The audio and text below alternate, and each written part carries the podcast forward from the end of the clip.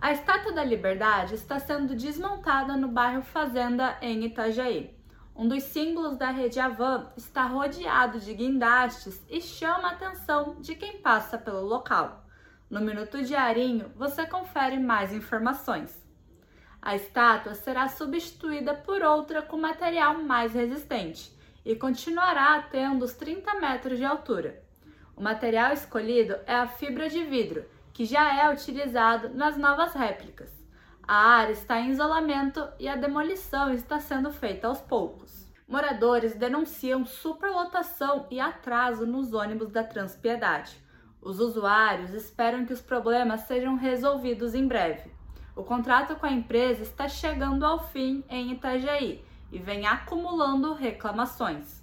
A empresa justificou o atraso às obras que vêm acontecendo nas vias da cidade. Um novo horário já foi anunciado para dar conta da demanda.